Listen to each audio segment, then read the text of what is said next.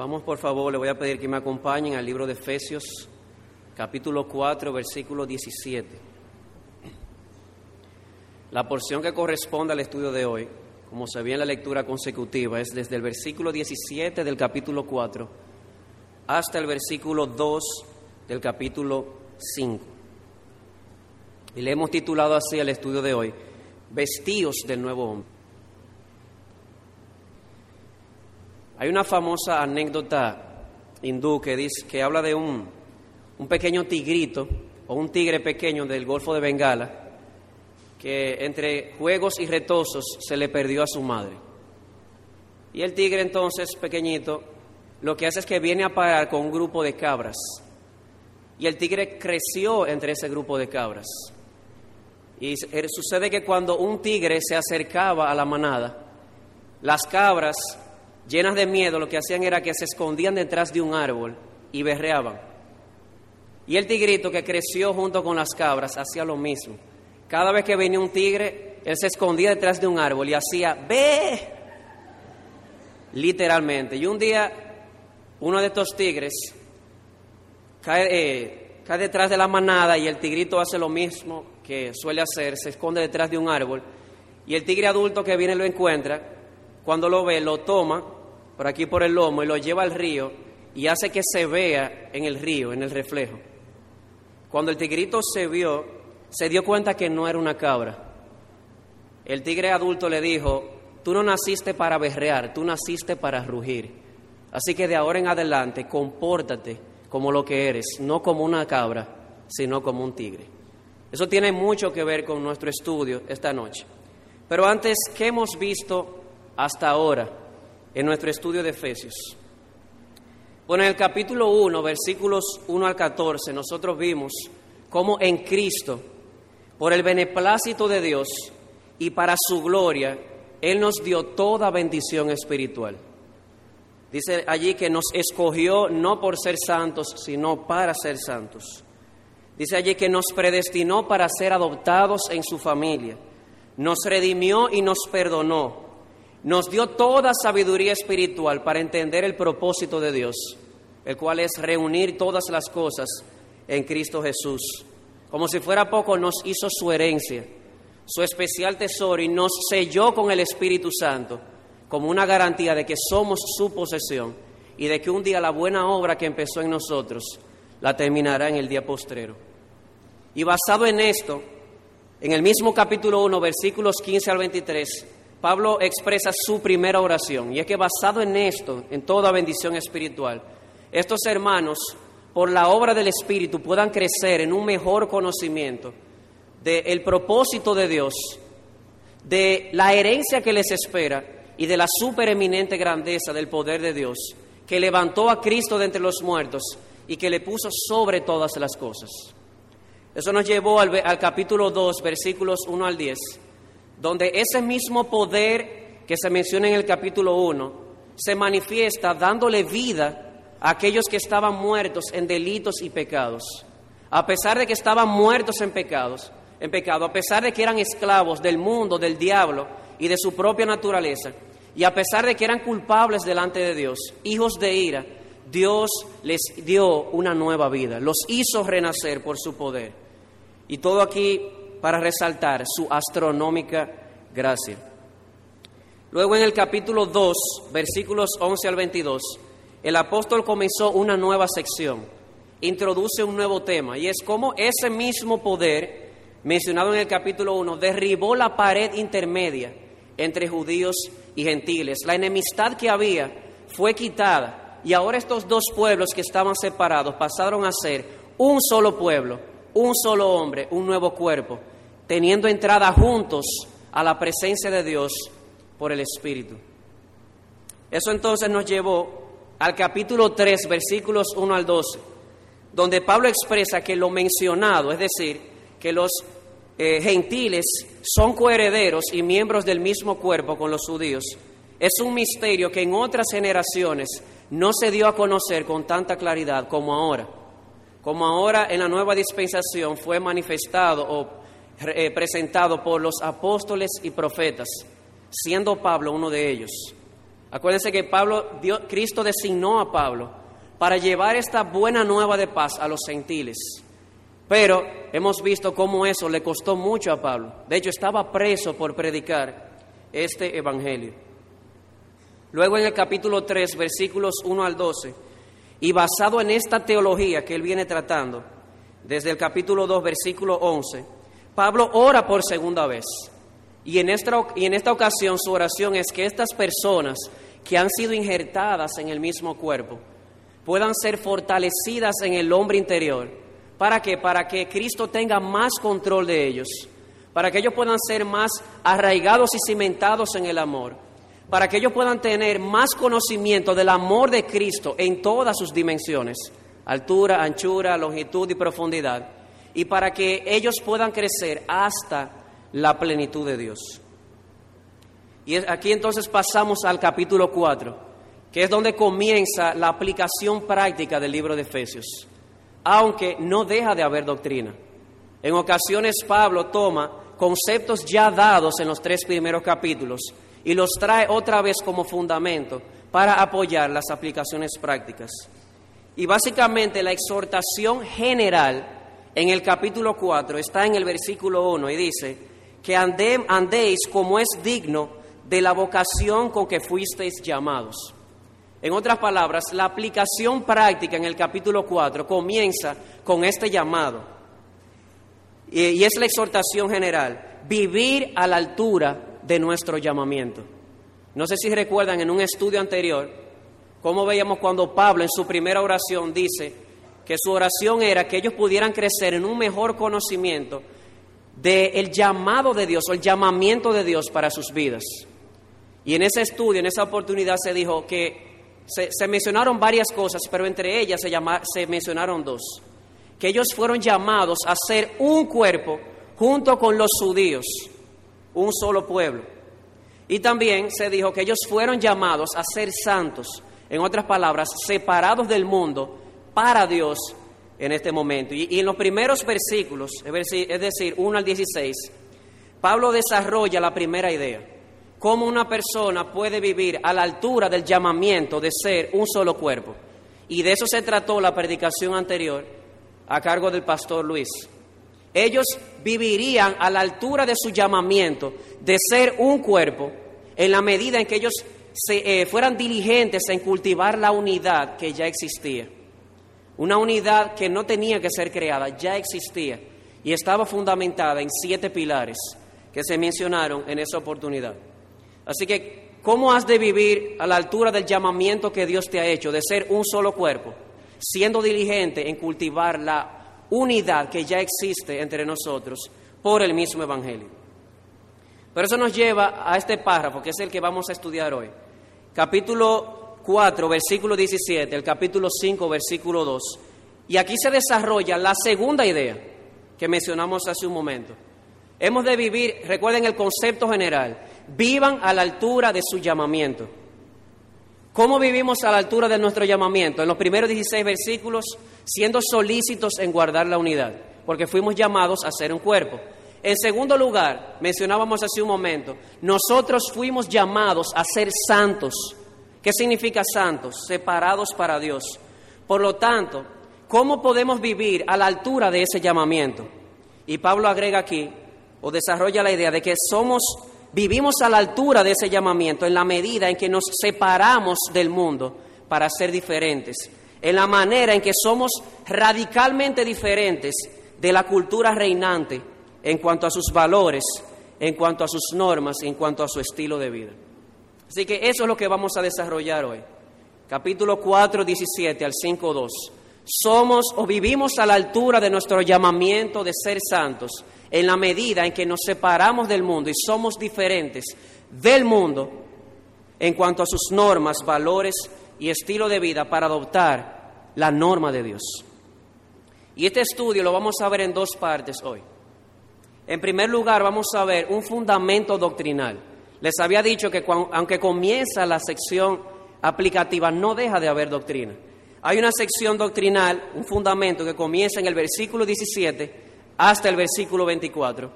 Y luego vamos a ver las inferencias prácticas de dicho fundamento teológico, desde el versículo 25 hasta el versículo 2 del capítulo 5.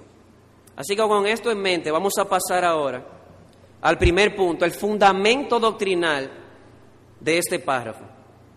Y este fundamento doctrinal, Pablo lo expresa en dos partes, en un contraste entre la vida pagana y la vida cristiana. Vuelvo y repito, él primero comienza con un fundamento, una base, y esa base doctrinal, eh, él la define en términos de un contraste, el contraste entre la vida pagana y el contraste entre la vida cristiana. Así que vamos a empezar con la primera parte, la vida pagana, versículos 17 al 19. Dice así la palabra de Dios, esto pues digo y requiero en el Señor, que ya no andéis como los otros gentiles, que andan en la vanidad de su mente, teniendo el, entendimiento entenebrecido, ajenos de la vida de Dios por la ignorancia que en ellos hay, por la dureza de su corazón, los cuales, después que perdieron toda sensibilidad, se entregaron a la lascivia para cometer con avidez toda clase de impureza. Lo primero que vemos aquí es un planteamiento del principio de la separación. Lo primero que Pablo les dice a estos hermanos es que no anden como los otros gentiles. Y es interesante porque en el original no aparece la palabra otros, pero se asume. ¿Por qué? Porque a quien Pablo le está hablando en este momento es básicamente a gentiles que se habían convertido a Jesucristo. Por lo tanto, es propio y se asume de que cuando él, dice no sean como los gentiles, se refiere a los otros gentiles que no se habían convertido al Señor Jesucristo. Así que hay una clara distinción que Pablo hace aquí. La distinción entre estos hermanos gentiles que habían sido convertidos por el Señor y los demás gentiles o los otros gentiles que todavía o no se habían convertido a nuestro Señor.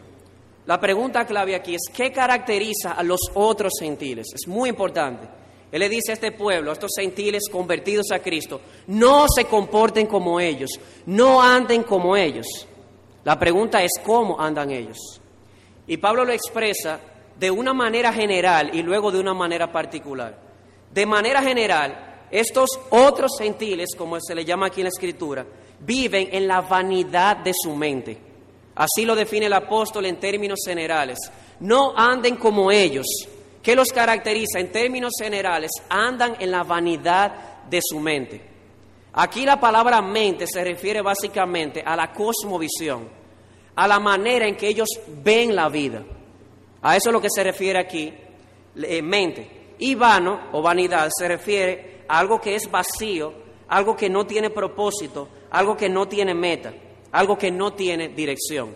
Así que lo que caracteriza a estos otros gentiles en primer lugar, ellos son gobernados por su mente y no por la palabra de Dios. Y aparte de eso, son gobernados por una mente que está corrompida, por una mente que anda en tinieblas, por una mente que es vana, sin propósito. O como dice el doctor Lloyd Jones, ellos simplemente existen, pero no viven. Viven, pero eh, existen, pero no viven. La vida espiritual no está en ellos.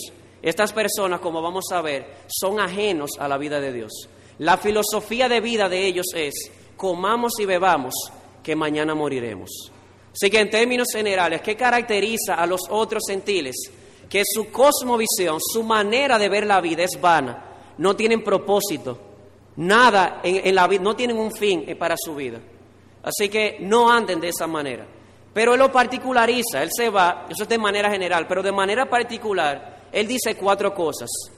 En primer lugar, estos otros gentiles tienen una obstinación o dureza de corazón.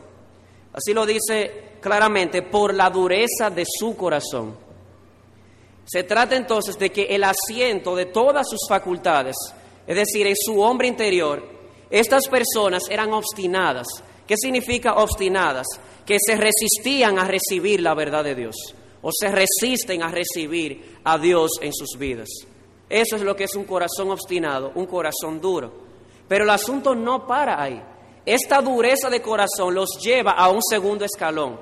Y ese segundo escalón es oscuridad o ignorancia espiritual. Se habla de, de un entendimiento entenebrecido. Se habla de una, de una ignorancia que en ellos hay por la dureza del corazón. Es decir, que la dureza de su corazón, la obstinación, los lleva a vivir en un entendimiento entenebrecido o en una ignorancia voluntaria de Dios y de sus propósitos, lo que al final no es más que necedad. ¿Por qué? Porque ellos de una manera injusta están reteniendo la verdad de Dios. ¿Para qué? Para seguir en el pecado. Entonces vamos viendo los escalones. El primero, de manera particular, son obstinados, duros de corazón, no quieren recibir la verdad de Dios. La dureza del corazón los lleva a vivir en ignorancia espiritual, pero una ignorancia voluntaria. Y eso los lleva a un tercer escalón, muerte espiritual o separación de la vida de Dios. Miren cómo dice Pablo, estas personas están ajenos a la vida de Dios por la ignorancia que hay en ellos, por la dureza del corazón. ¿Se dan cuenta? La dureza del corazón está abajo. Le sigue la ignorancia, le sigue ajenos a la vida de Dios. Ellos viven no solamente ajenos al pueblo de Dios, sino también ajenos a la vida de Dios, como vemos en el capítulo 2. Y eso los lleva a un cuarto escalón. Y ese cuarto escalón debería ponernos a temblar. Y es el escalón de la insensibilidad y el freno. Dice aquí que estas personas perdieron toda sensibilidad y como resultado de eso se han entregado a la lascivia y a toda clase de impureza. Y este, hermanos, como una especie de paréntesis eh, teológico, es el mejor diagnóstico del hombre no regenerado. Mientras muchos psicólogos en el mundo enseñan que el problema fundamental del hombre está afuera, la Biblia dice que no, que el problema principal del hombre reside en el corazón. Ese es el primer escalón del problema del hombre. Y no estoy diciendo que lo externo no afecte, sí afecta.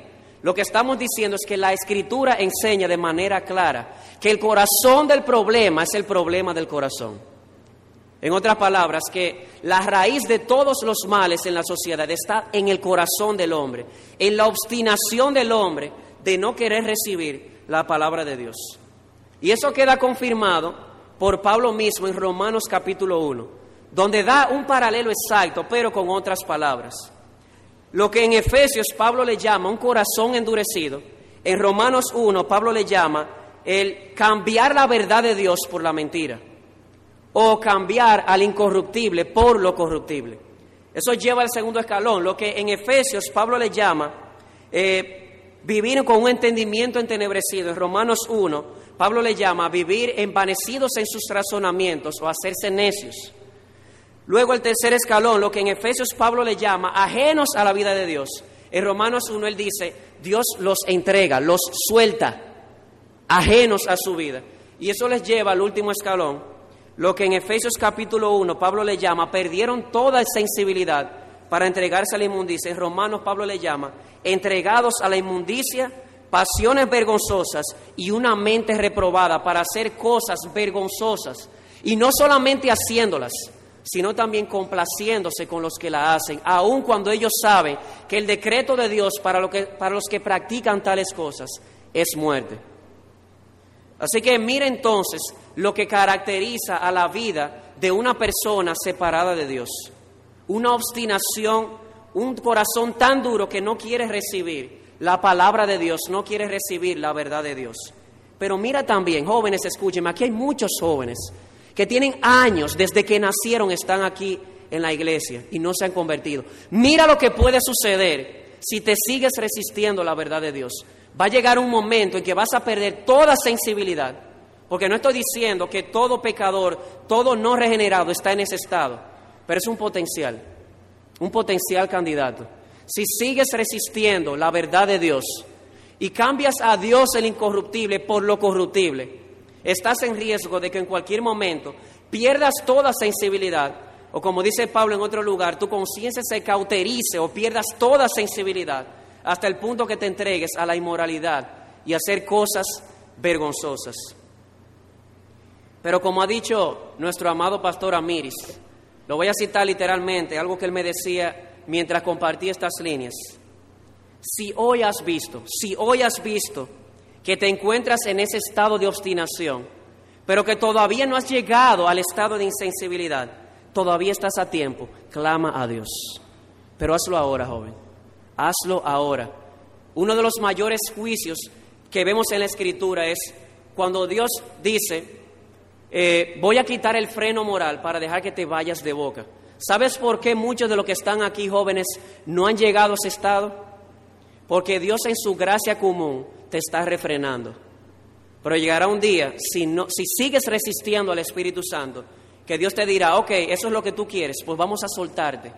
Y te entregará, estarás ajeno a la vida de Dios, perderás toda sensibilidad, toda vergüenza, expuesto a toda clase de lascivia, a toda clase de impureza. Así que estás a tiempo, amado joven, y cualquier amigo que tenga años visitando nuestra iglesia o años escuchando el Evangelio. Pero dijimos en un principio que el fundamento teológico no solamente lo presenta Pablo presentando la vida pagana, sino también la vida cristiana. En los versículos 20 al 24 dice, mas vosotros, él estaba hablando de los otros gentiles, pero ahora ustedes, vosotros, los gentiles regenerados, no habéis aprendido así a Cristo, si en verdad le habéis oído, y habéis sido enseñados conforme a la verdad que está en Jesús en cuanto a la pasada manera de vivir, despojaos del viejo hombre que está viciado conforme a los deseos engañosos, y renovaos en el espíritu de vuestra mente, y vestíos del nuevo hombre, creados según Dios en la justicia y santidad de la verdad. Pablo comienza aquí con uno de esos gloriosos pero que tanto hemos visto. Como ya dijimos en dos ocasiones, cuando Dios viene con estos peros, pero es como si una ventana de esperanza se abre y la oscuridad se disipa porque entra la luz. Y es hacia aquí. Pero ustedes, los gentiles regenerados, no han aprendido así a Cristo. Algo ocurrió en la vida de estos hermanos que les capacitó para que ellos no siguieran viviendo al igual que los demás gentiles. Aplicado a nosotros, hermano, algo pasó en tu vida que te capacita para no vivir como vive el resto del mundo, de espaldas a Dios. Señor predicador, ¿y qué fue lo que sucedió en ellos? Dice claramente aquí que ellos aprendieron de Jesucristo y a Jesucristo. Ellos, cuando en su pasada manera de vivir, ellos vivían en la vanidad de su mente. Pero ahora, dice Pablo, sus mentes han sido renovadas por Cristo mismo a través de su Espíritu. Cristo les enseñó directamente por su Espíritu y les enseñó a Jesucristo. Cristo es el contenido, Cristo es el maestro. Eso sucedió también en tu vida, amado hermano. Amado hermano. Un día, cuando antes, antes tú vivías en la vanidad de tu mente, tu cosmovisión era distinta. Pero en Cristo un día, Cristo cambió tu mente y ahora comenzaste a ver a Dios, a ti mismo, al pecado y al mundo de una manera totalmente distinta. Hubo un cambio en tu mente que te capacita para no seguir viviendo como el resto del mundo.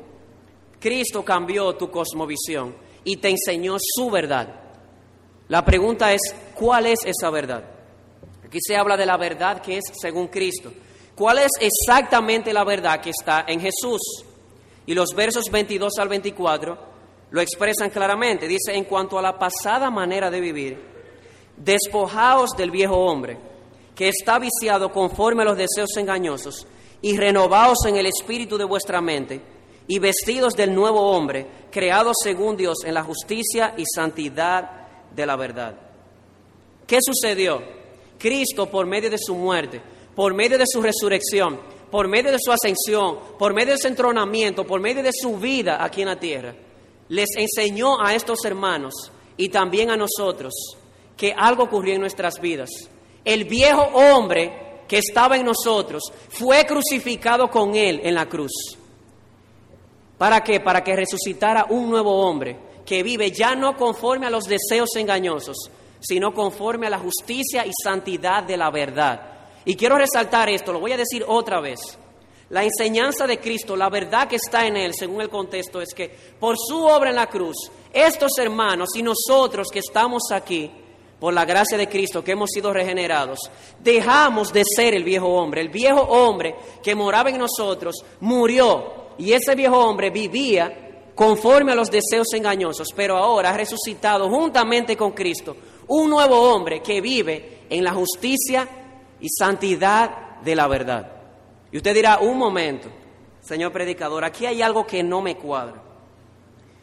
usted dice que la verdad que Jesús nos enseña es que el viejo hombre ya murió, ya fue crucificado. Pero cuando uno lee el texto, no parece indicar tal cosa. Cuando Pablo dice, desvístanse del viejo hombre y vístanse del nuevo, parecería dar a entender como que hay dos naturalezas que van paralelas y juntas. Pero quisiera probarte en primer lugar que eso no es lo que Pablo está diciendo. Dos cosas voy a, voy a usar para argumentar que Pablo no enseña, la escritura no enseña que en el creyente hay dos naturalezas. La escritura no enseña que el viejo hombre y el nuevo hombre corren paralelos. La escritura enseña que el viejo hombre fue crucificado. Y vuelvo y repito, hay dos cosas. En primer lugar, esta sección, los versículos, hasta el versículo 25, como hemos dicho, es un fundamento teológico para la aplicación práctica que viene. O como lo ha dicho el teólogo John Stott, aquí Pablo no está dando un mandato per se, ni una aplicación práctica, sino que está echando el fundamento para la aplicación práctica que viene a partir del versículo 25. Pero no es todo. Si vamos a los pasajes paralelos, comenzando con Colosenses 3, 9 y 10. Vamos allá.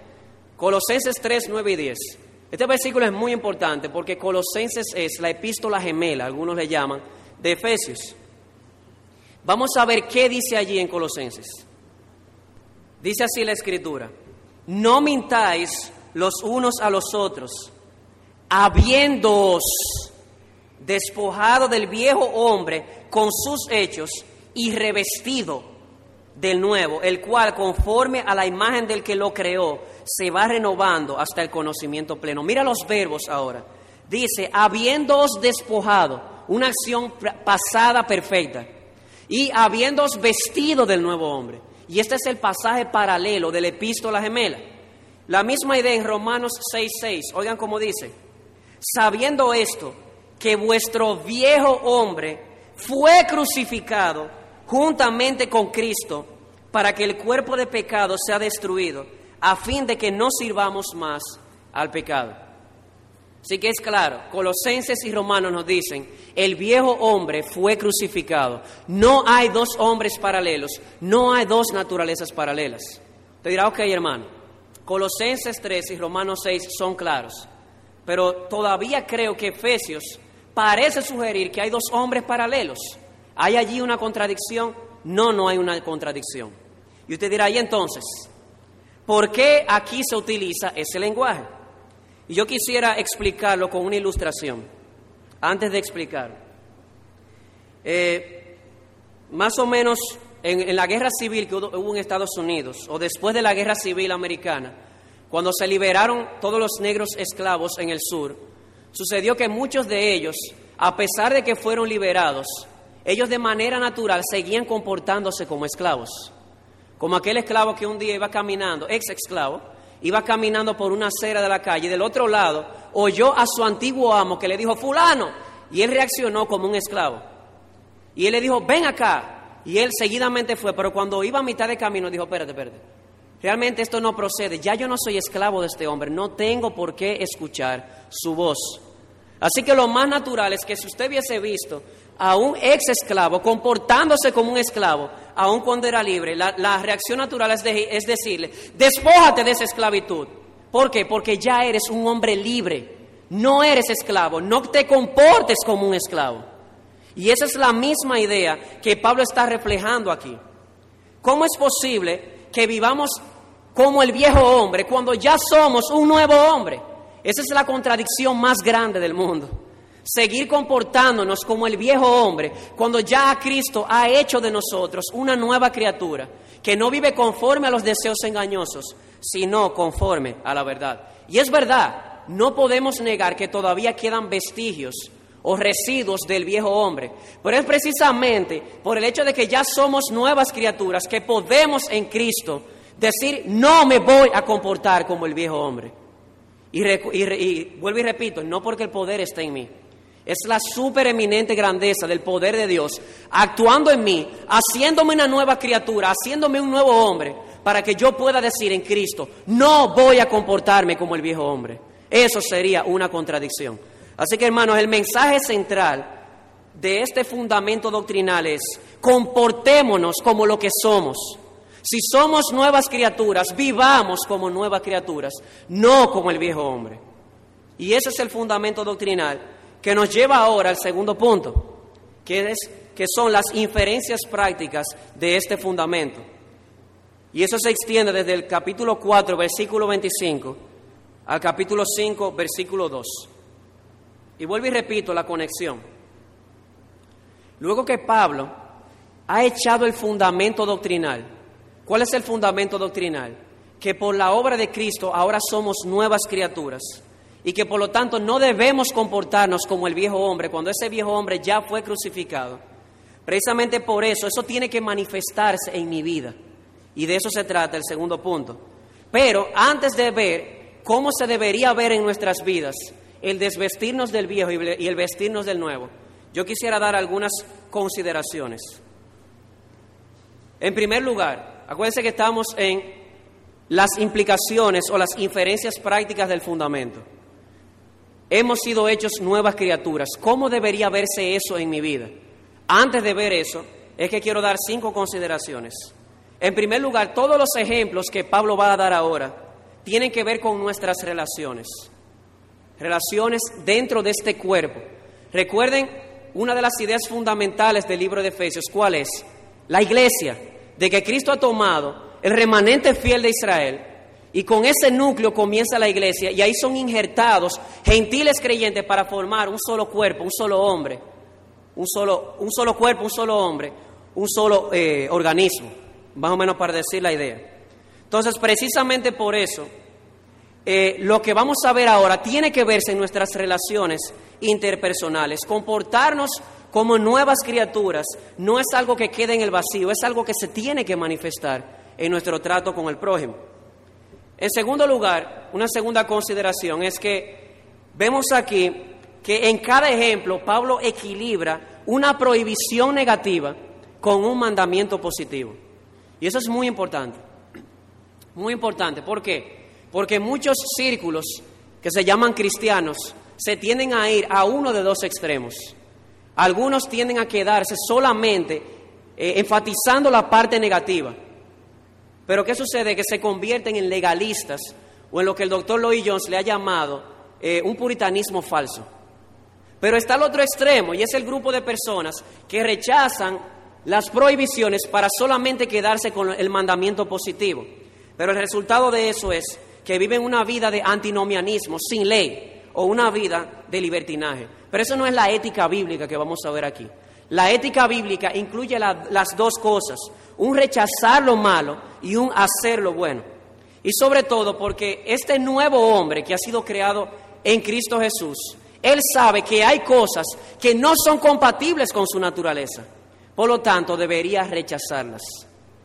Por esa razón es sumamente importante. Pero el punto no es solamente rechazar esas cosas que no van de acuerdo a su naturaleza, sino también cultivar aquellas gracias que son contrarias a eso. Las gracias que tienen que ver con el fruto del Espíritu. En tercer lugar, una tercera consideración es que la separación que se manda aquí, en estos ejemplos que vamos a ver, es una separación del mal moral, no de lo que tiene apariencia de maldad. Señor predicador, ¿y qué es lo que usted quiere decir con eso? Yo sé que voy a estar jugándome la faja con esto, pero creo que es lo que la escritura enseña. Hay personas que enseñan que yo no puedo hacer cierto tipo de cosas porque me parecería al mundo. La pregunta es, ¿es eso moralmente malo? No, pero tiene apariencia de mal. Eso no existe en la Biblia. En la Biblia existe el mal y el bien. Sí hay apariencia de piedad, pero no hay en la Biblia apariencia de, de maldad.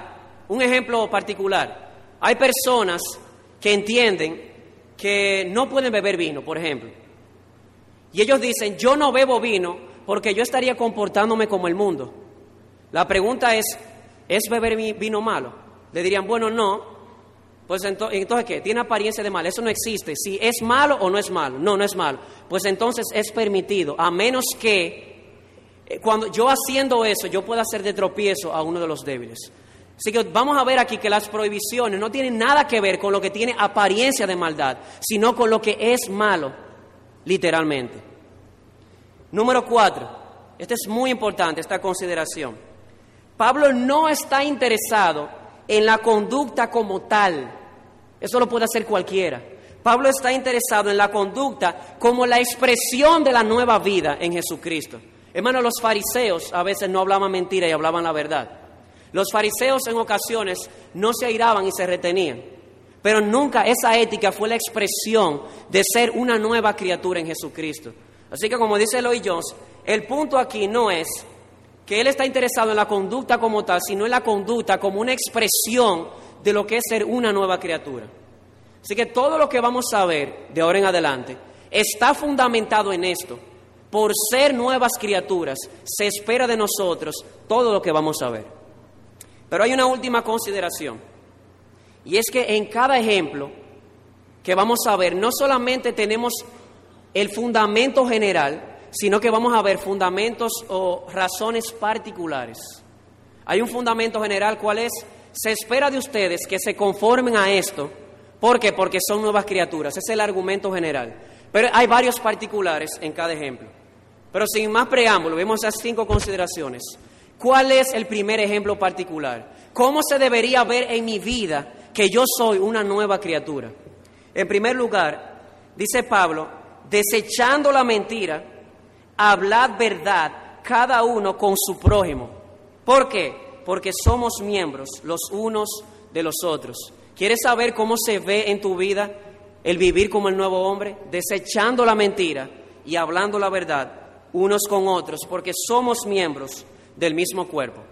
Recuerde que decíamos hace un momento que el viejo hombre vive viciado por los deseos engañosos. En otras palabras, ¿quién es que gobierna al viejo hombre? La respuesta es la mentira. El engaño es quien gobierna al viejo hombre. Pero no es así con el nuevo. No sé si recuerdan que cuando estábamos hablando del viejo hombre y nuevo hombre, hice un énfasis en que el viejo hombre está viciado por los deseos engañosos y el nuevo hombre anda en la justicia y santidad de la verdad. ¿Qué caracteriza al, al, nuevo hombre? Que es la verdad de Dios lo que lo gobierna, no sus deseos engañosos. Por lo tanto, amados hermanos, no debería esperarse de una nueva criatura andar en la verdad. ¿Qué debería esperarse de nosotros como nuevas criaturas que se supone que somos gobernados por la verdad? Desechar la mentira en todas sus manifestaciones. La falta de sinceridad, el engañar per se, la falta de transparencia, las calumnias, los falsos testimonios, la deshonestidad, esas cosas no deberían ni siquiera nombrarse entre nosotros. ¿Por qué? Porque si somos nuevas criaturas, deberíamos ser gobernados por la verdad, no por los deseos engañosos. Y hay una razón particular que Pablo da para sostener este argumento, este mandato, y es porque somos miembros del mismo cuerpo. Recuerden la teología de, de Efesios, la posición exaltada de la iglesia, un solo cuerpo formado por judíos y gentiles. Y él dice, no hace bien la mentira, hace mal la mentira en el cuerpo de Cristo. Lo voy a ilustrar de esta manera. Eh, imagínense un hombre, nosotros que sabemos mucho de pelota en República Dominicana, un hombre parado en el home play, esperando el lanzamiento del pitcher. ¿Qué sucede? Que eh, en un momento, ustedes saben que los ojos ven la bola acercarse, los ojos mandan la, la, información al cerebro, el cerebro le dice a los brazos, la bola ya está cerca, batea. Pero ¿qué sucede? Que los ojos quieren jugarle una broma a los brazos y le dicen, no le voy a decir que la bola está cerca, simplemente una ilustración. Tremendo pelotazo. Pero parece que los ojos no estaban calculando que los ojos son parte del mismo cuerpo que los brazos. Así que todo el mundo se le ha afectado en mano.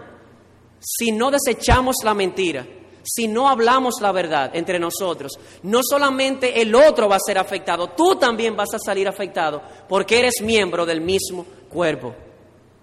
No es compatible la, la mentira con nosotros porque somos nuevas criaturas gobernadas por la verdad. Y en segundo lugar, porque afecta al cuerpo de Cristo. Somos un mismo cuerpo.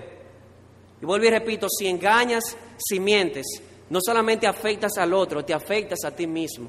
No estás, no estás calculando como los ojos, que eres parte del mismo cuerpo que los brazos. Y por lo tanto, todo el cuerpo probablemente, después de ese pelotazo en la cabeza, tendrá que durar tres meses en coma.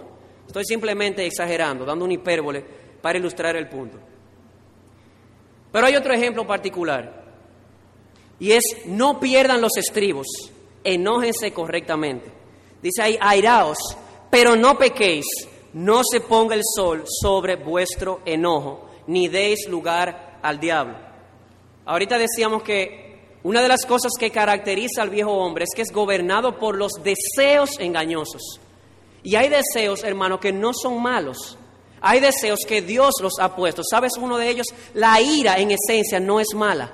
La Biblia dice que Dios se aira, entendiendo obviamente la ira como una santa indignación por el pecado y por la injusticia. Así que aquí no se le está ordenando al, nuevo hombre que no se aire, al contrario, se le dice aírate. Se le está diciendo, indígnate por el pecado, no te complazcas con el pecado, porque acuérdate que cuando tú eras el viejo hombre, tú no tenías ningún tipo de sensibilidad por la verdad, pero ahora sí. Así que aírate, indígnate. Sin embargo, viene la segunda parte, pero no dejes que la ira se apodere de ti, no dejes que la ira te gobierne. El problema a veces no está en los deseos, el problema está cuando dejamos que los deseos nos gobiernen. ¿Y qué sucede cuando la ira me gobierna? Que pierdo todo el sentido de la misericordia. Cristo se airó cuando vio el descaro de aquellos comerciantes en el templo, comenzó a voltear mesas, sin embargo, su vida fue un perfecto, eh, perfecto balance entre la gracia y la verdad. Así que sí se airó de una manera digna, pero nunca separado de la misericordia. ¿Y qué sucede cuando yo soy gobernado por la ira? Cuando soy gobernado por la ira y pierdo todo el sentido de misericordia, puedo llegar a ser una víctima del diablo para hacer cosas que en mis cabales yo no haría.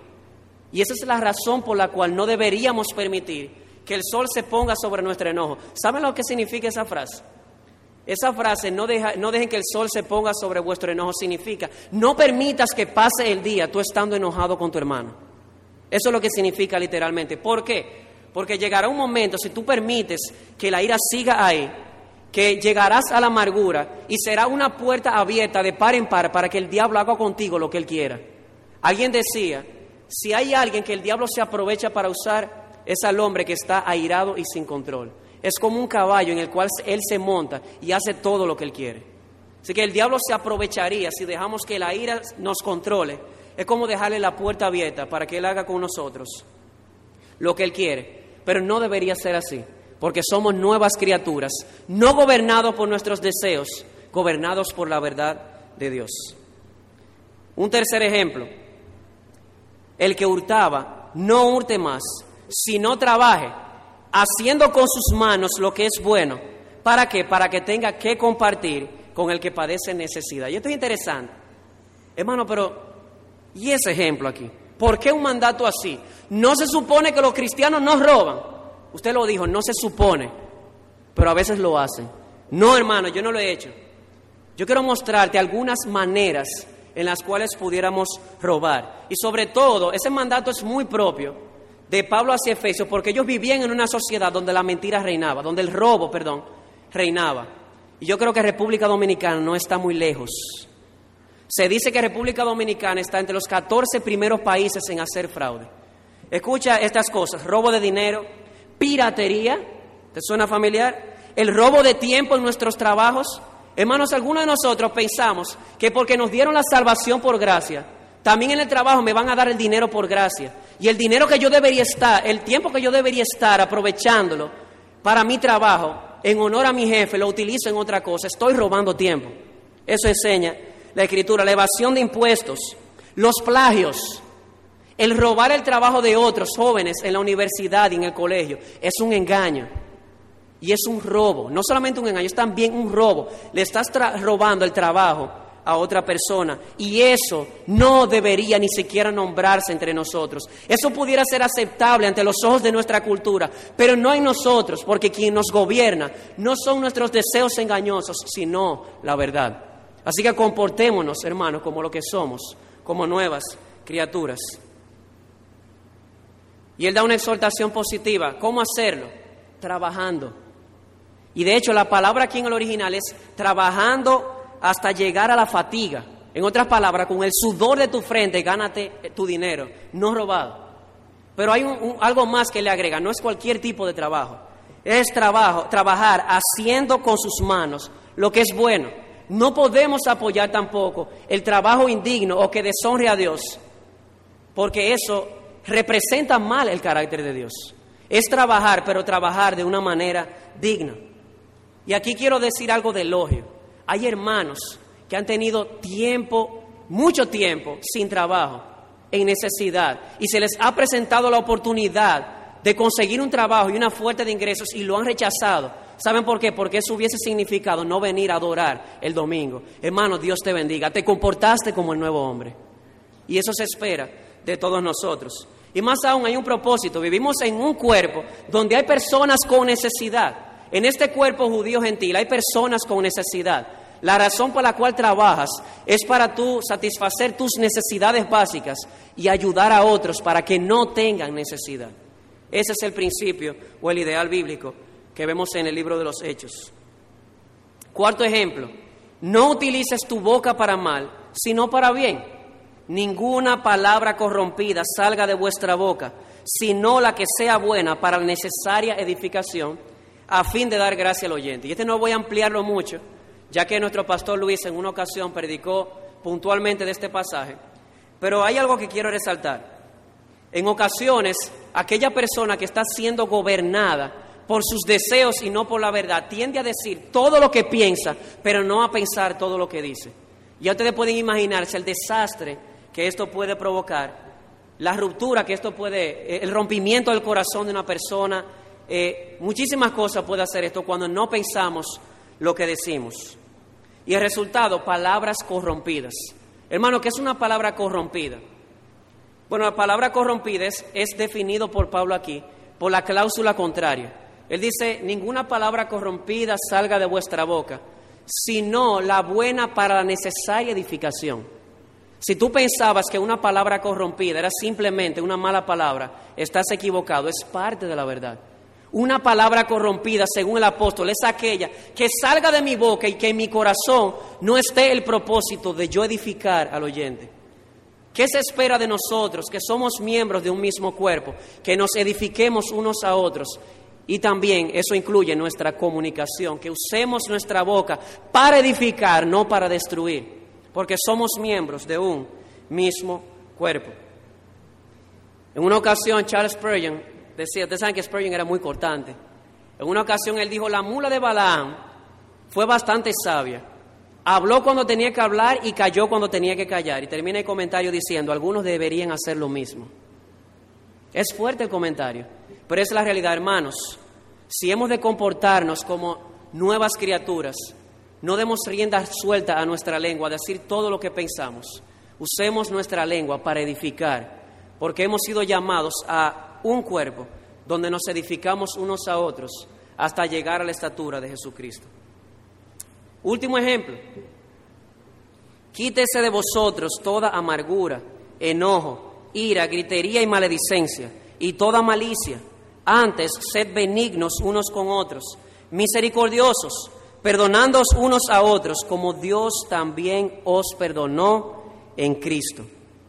Aquí tenemos una serie de actitudes, de seis cosas, que deben ser totalmente rechazadas, porque serían el resultado de yo ser gobernado por mis pasiones o deseos engañosos. Sin embargo, yo no puedo, por causa del tiempo, entrar en cada una en particular, sino que voy a decir la idea general. ¿Qué es lo que se está contrastando allí? Una actitud poco misericordiosa y no perdonadora, con una actitud misericordiosa y perdonadora. Y lo que Pablo está diciendo allí tú que has sido hecho una nueva criatura y que has sido perdonado por Dios en Cristo, lo menos que debería salir de tus poros es el perdón. Perdonándonos los unos a los otros, así como Dios nos perdonó en Jesucristo. Hermanos, cuando entendemos lo que significó el perdón para Dios en Jesucristo, derramar toda su santa ira sobre Él, tratar al justo como un injusto, para que nosotros los injustos fuéramos tratados como justos. Cuando entendemos eso, hermanos, deberíamos soltar la espada de nuestra mano, como se dijo en otra ocasión, como sucedió con aquel hombre, Ben Hur, que en una ocasión mencionábamos, lleno de ira, lleno de amargura, contra su enemigo que le había hecho bastante mal. Pero la amargura lo había encerrado de tal manera que se había convertido en lo que él quería destruir. se había convertido en uno como aquel, hasta que un día, al pie de la cruz, escuchó a Cristo decir, Padre, perdónalos porque no saben lo que hacen. Cuando él se encontró con su prometida, sus palabras fueron, cuando yo oí esas palabras, sentí que la espada cayó de mi mano. Hermano, no es consistente con el nuevo hombre el seguir con amargura, el seguir con rencor, el seguir con ira, con gritería. Antes ser misericordiosos unos con otros, perdonando, perdonándonos unos a otros, así como Dios nos perdonó a nosotros en Jesucristo. Que el Señor nos ayude. Quisiera dar una palabra final. Porque no sé si, si, se dieron cuenta que hay algo que no mencioné en la lista. Lo dejé para el final porque creo que es lo más importante aquí. Quisiera, hermano y amigo que estás aquí, que te lleves este pensamiento final. La ética cristiana que hemos visto hoy, de quitarse el viejo hombre y ponerse el nuevo hombre, dejando de hacer ciertas cosas, haciendo ciertas cosas, es una ética relacional.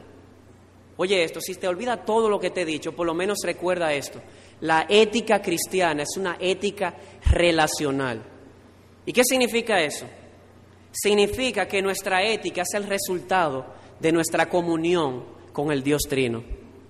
En la medida en que tengamos una comunión más íntima con Dios, en esa misma medida renunciaremos más al viejo hombre y nos vestiremos más del nuevo. En el capítulo 5, versículo 1 dice, sed imitadores de Dios como hijos amados. Cuando entendemos que nosotros hemos sido adoptados en la familia de Dios, de que somos hijos de Dios el Padre por adopción. Nuestra ética debería surgir como resultado de saber de que como hijo amado yo quiero que mi Padre sea honrado en todo lo que hago. ¿Crees que Él sería honrado hablando mentira? ¿Crees que Él sería honrado yo permitiendo que la ira tome control de mí? ¿Crees que Él sería honrado yo andando en robo, en todas sus eh, maneras de manifestarse? ¿Crees que Él sería honrado cuando yo le doy rienda suelta a la amargura y no, soy, y no ando en un espíritu perdonador? No, pues entonces como hijo amado de Dios, porque estás relacionado con Él, una relación filial, entonces vive, amado hermano, imitando a tu Padre. ¿Para qué? Para que cuando vean tus buenas obras, glorifiquen a tu Padre que está en los cielos. Pero el asunto no termina ahí.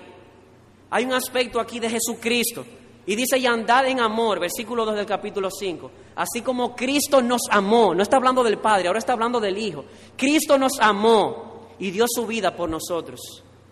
Amado hermano, nuestra ética debería ser el resultado de yo considerar de que Cristo eh, sufrió toda la ira de Dios para que yo fuese perdonado. Dice Pablo que el amor de Cristo nos constriña a vivir no para nosotros, sino para aquel que murió y resucitó por nuestros pecados. Así que en virtud de tu unión con el Padre, como hijo amado, imítale. En virtud de tu unión con Cristo en la cruz y, que fuiste perdonado por su amor, yo te ruego que su amor te constriña a vivir para, para Él y no para tus deseos. Y por último, estás también relacionado al Espíritu Santo. Uno de los versículos que volé para dejarlo para el final es en esa larga lista, dice, no contristéis el Espíritu Santo con el cual fuisteis sellados. Amado hermano, el Espíritu Santo está dentro de ti y Él puede ser contristado, Él puede ser entristecido. ¿Y sabes de qué manera Él es entristecido? Cuando tú actúas como si Él no estuviera en ti. No hay una cosa que dé más dolor a un ser amado que el hecho de que yo actuar como si Él no estuviera a mi lado. ¿Sabe lo que significa paracletos? Una palabra que se utiliza para el Espíritu Santo, aquel que está a mi lado, consolándome. Él está a tu lado. ¿Cómo es posible que actuemos como si Él no estuviese ahí? Y cuando nosotros nos comportamos como el viejo hombre y no como el nuevo, sabiendo que Él está en nosotros, el Espíritu Santo es entristecido. Así que, amado hermano, si nuestra ética es relacional, es decir, es el resultado de mi comunión con Dios el Padre como su Hijo amado, con Dios el Hijo porque Él es mi Salvador y murió por mí, y con el Espíritu Santo porque Él mora en mí y me santifica. Entonces nuestro deber es crecer en el conocimiento y en la gracia de nuestro Señor Jesucristo, como se ha dicho en estos últimos cuatro domingos, domingos por la, por la mañana. Es necesario que crezcamos en un, un conocimiento experimental de Dios. ¿Sabe por qué? Porque es en la medida en que vamos viendo más y más la gloria de Dios que nuestras vidas van a ser transformadas de gloria en gloria en la imagen de Jesucristo. Así que, amado hermano, terminamos con, con las mismas palabras que empezamos, con aquellas que dijo el tigre adulto al tigre pequeño. Mírate, no fuiste nacido para berrear, naciste para rugir. Amado hermano, comportémonos como lo que somos, como nuevas criaturas, para que en todo esto nuestro Dios reciba la gloria. Solideo gloria. Amén.